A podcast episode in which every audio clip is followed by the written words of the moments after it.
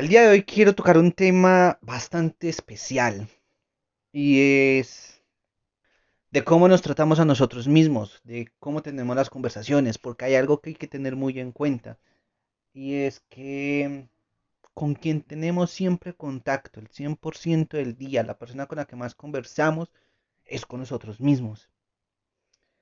Y, y esto da mucho que pensar porque, por ejemplo, ¿cómo, ¿cómo dejamos de hacer las cosas diciéndonos a nosotros mismos que no importan? Que es, pues lo hago. Por ejemplo, que queremos salir a, trotar, a caminar. Pero pasa así, pasa el día y vas diciendo, no, pues, mañana lo puedo hacer. Mañana tal vez sí me levante y lo haga. Pero llega el día de mañana. Ah, no, quizás la próxima semana ya lo haga. ¿Qué va a pasar? ¿Qué va a decir? ¿Quién va a fallar? ¿Yo? Yo no digo nada. Yo paso. ¿A quién le voy a fallar? ¿Quién me va a decir algo? ¿Yo? Yo no me voy a poner cuidado. Yo antes estoy diciendo que no lo voy a hacer hoy, que voy a pasar. Pero venga, ahora cuando llega el día en el que tenemos que hacer algo por alguien más, lo hacemos solamente por el hecho de no quedarle mal a esa persona. Quedamos a una cita y vamos a esa hora sí o sí, llueve, truene, haga el día que haga, vamos allá y estamos puntual, solo porque no queremos fallarle. Entonces, ¿por qué si hacemos eso por esa persona? ¿Por qué no somos capaces de hacerlo por nosotros mismos? Por nuestro cuerpo, nuestra mente. Y esto da mucho a qué pensar, porque muchas veces hacemos cosas por otras personas que no nos podemos dar a nosotros mismos y que queremos entregarle a la otra persona como si nosotros lo tuviéramos de sobra. Queremos darle a esa persona mucho afecto cuando nosotros mismos nos tratamos mal, cuando nosotros mismos procrastinamos. Queremos darle a una persona apoyo cuando nosotros mismos tenemos un amigo, un enemigo en nuestra mente cuando nosotros mismos no nos ponemos cuidado para ir al gimnasio y querer ese cuerpo que tenemos. Cuando brindamos un consejo amoroso, cuando nosotros tenemos una relación tóxica que no va para ningún lado. Cuando nosotros queremos dar un consejo sobre el trabajo, cuando el de nosotros va por el piso. Y no queremos hacer nada por cambiarlo. ¿Por qué? Porque ¿quién vamos a fallar? A nosotros. No nos importa. Debería de importarnos. Porque una de las leyes de la vida es, no des, no brindes lo que no tienes.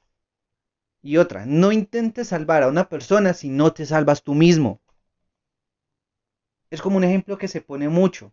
Si vas en un avión y este entra en descompresión o va a estar a punto de un accidente o se quedan sin oxígeno, vas, bajan las mascarillas.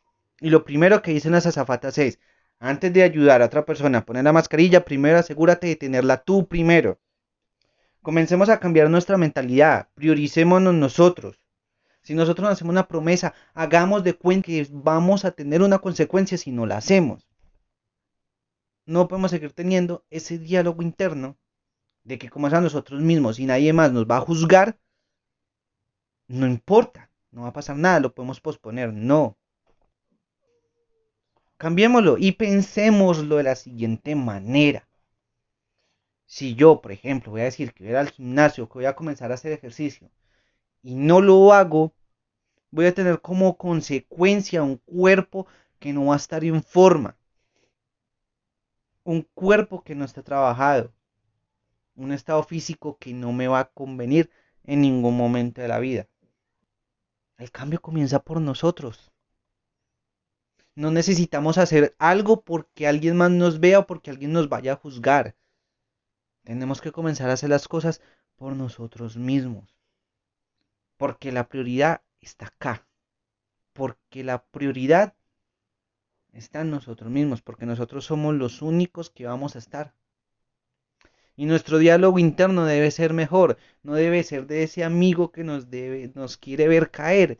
Tiene que ser de un amigo que nos quiere ver prosperar, que nos quiere ver triunfar, que nos quiere ver seguir. Cambiemos nuestro diálogo interno. Pensemos en todo lo que vale la pena. Y también tengamos en cuenta que nadie más nos va a entregar lo que nosotros mismos no nos podemos dar. Nadie más nos va a venir a salvar. Nos pueden ayudar, nos pueden brindar consejos, pero la acción está en uno, el cambio está en uno. Porque nadie va a venir a ser el salvador de nadie. Así se lo hagan creer, pero no va a ser así. Nadie va a salvar nuestras vidas.